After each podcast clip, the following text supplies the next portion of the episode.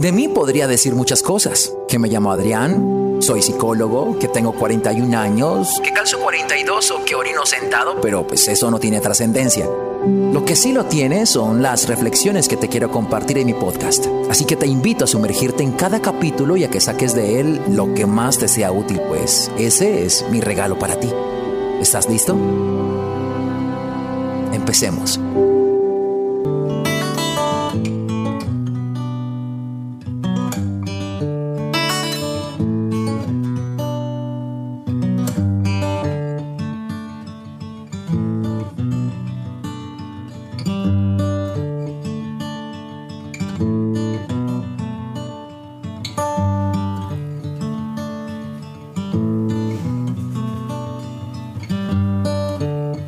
No sé si muchos quisieran que la vida fuera como las matemáticas, que se rigieran por fórmulas.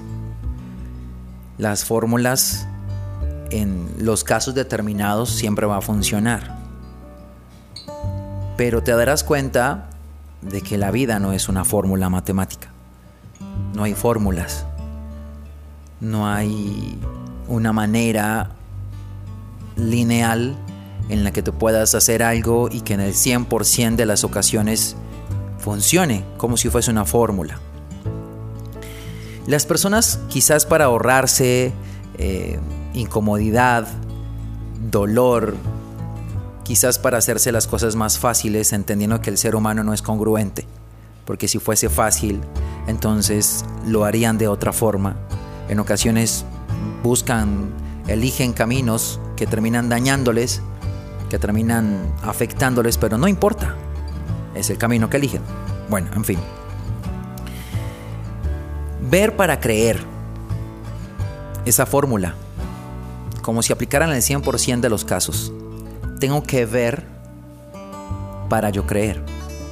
Para yo poder ver algo necesita que sea algo esté y que sea evidente. Y si yo lo veo, lo creo y es muy fácil. Pero tendría que ser al revés tendría que yo creer para ver.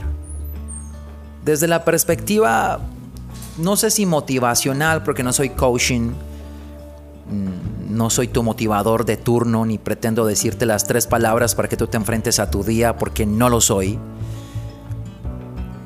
Necesitaríamos empezar a partir de lo que nosotros creemos, para que así podamos ver resultados. Dado que lo que nosotros creemos es la perspectiva por la cual nosotros interpretamos la realidad, lo que vemos, a partir de lo que crees.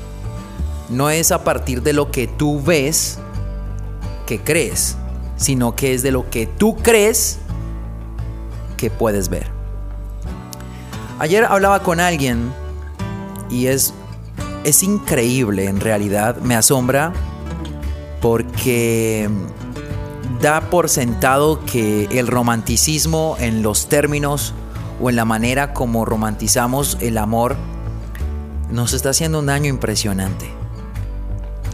Ayer hablaba con alguien que he tenido la oportunidad de ver en terapia y mencionaba sobre lo liberado que se podía llegar a sentir por haber terminado una relación, que no terminó bien, hubo terceras personas involucradas, hubo culpas, hubo juicios, toda esta clase de cosas que, te hacen ver a ti como el peor de todos y que eres tú el, lo peor que pudo eh, haber pasado, del arrepentimiento que pueden tener o que te dicen de haberte permitido entrar en su vida y que lo mejor que pudo haber hecho fue haber terminado la relación y las personas reciben todo, toda esta basura y se la creen, ¿no? Este discurso. Y entonces van a terapia victimizados, victimizadas, creyéndose lo peor del mundo. Se sienten mal amantes, se sienten mal hombre, en fin. Y en todo este proceso empiezan a descubrir que no es así empiezan a darse cuenta porque a ninguna persona desde el victimismo va a poder deconstruirse. Nadie que piense que se crea lo peor va a lograr construirse. Necesita empezar a creer otras cosas para empezar a ver resultados. Y llegamos al punto en el que en su narrativa terminaba diciendo como que, mira que, ¿cómo me siento yo de bien? Lo mejor que me pudo haber pasado fue liberarme de ello. Mira que ahora puedo hacer esto, puedo hacer aquello. Entonces empezaba en retrospectiva a descubrir que no entendía por qué estaba allí. Y que lo mejor que estaba pasando ahorita era haberse liberado. Algo así como que ella al terminar me hizo un favor. No lo vi en su momento, pero terminó haciendo un favor. En fin, en fin, todas, estas cosas. Y entiendo que en terapia reciben eh, los argumentos, las bases, se van motivados y voy a echarle ganas y me voy a comer el mundo. Y ayer me decía que estaba bajo de nota. Y decía que a veces pensaba en querer volver. Que a veces extrañaba. Me gusta preguntar qué es lo que extrañan, porque si están literalmente comiendo ñola, no sé si lo que quieren decirme es que extrañan comer ñola. Algo así como, quiero volver a sus brazos para que me dé de comer ñola, como en algún momento lo hizo. En realidad no sé qué es lo que extrañan. Y yo le decía esto, lo que me estás diciendo es que en este momento tu estabilidad emocional depende de una persona que ya no está contigo, que tomó la decisión de dejarte, que ya tiene otra persona y que prácticamente te ha dicho que ha sido lo peor que ha pasado por su vida. Coincidencialmente esa persona le ha dicho que vuelva, que le extraña, en fin, después de haberle dicho todas estas cosas. Por eso digo que las personas no somos congruentes. Y ¿Estás extrañando eso? Es ilógico. Y quiero utilizar estos términos, no sé si alguien lo ha hecho, no me interesa. Pero quiero decirles esto y quiero que lo, lo sepan recibir porque es una pastilla fuerte de digerir, que te saca de toda tu narrativa de lo que has venido creyendo durante todo este tiempo. El amor no existe. El amor es un constructo social que las personas han decidido interpretar por lo que creen. El amor no es lo que tú crees que es, porque el mundo te lo está demostrando todo el tiempo. El amor para las personas es un sentimiento. Tú construyes un concepto de amor basado en lo que tú sientes.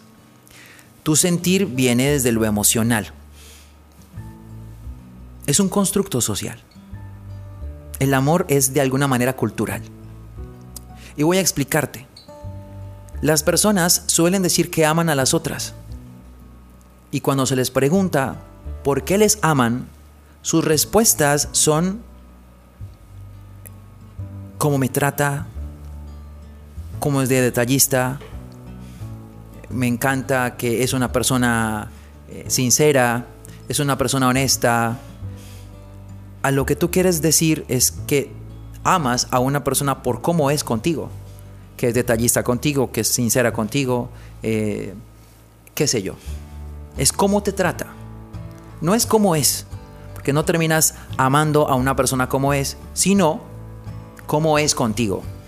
Porque tú no puedes decir yo amo a esta persona porque esa persona es muy detallista si esa persona no es detallista contigo. Es detallista con los demás y no lo es contigo. Tú no puedes decir amo que porque es muy detallista. Es como son contigo. Lo que quiere decir es que el amor tiene un interés. Y el interés es proporcional a tu beneficio. Lo que quiero llegar con esto es que si al final tú amas a una persona por cómo te trata, por cómo es contigo, si esta persona se porta mal contigo, ¿por qué le sigues amando? Ah, ok. Porque es lo que sientes. ¿Es razonable esto? Dime si esto es amor. Dime si en el concepto que tú has construido de amor, que viste en el diccionario, que leíste en la Biblia, no sé en dónde, termina siendo esto que tú estás sintiendo ahora. Porque si tu argumento es volver con una persona que te ha hecho sentir mal por el solo argumento de que tú sientes amor hacia ella, entonces realmente eso es amor. Este concepto que hemos construido de amor no sirve. Por lo tanto, se dan cuenta porque es importante yo creer para poder ver. a lo que le tengo que prestar importancia no es a lo que veo, sino a lo que yo creo. Y cuestionar mis creencias, porque mis creencias termino interpretando la realidad, mi contexto. Y ahí está el resultado. Personas que la pasaron muy mal en relaciones y aún así quieren salir corriendo tras ellas.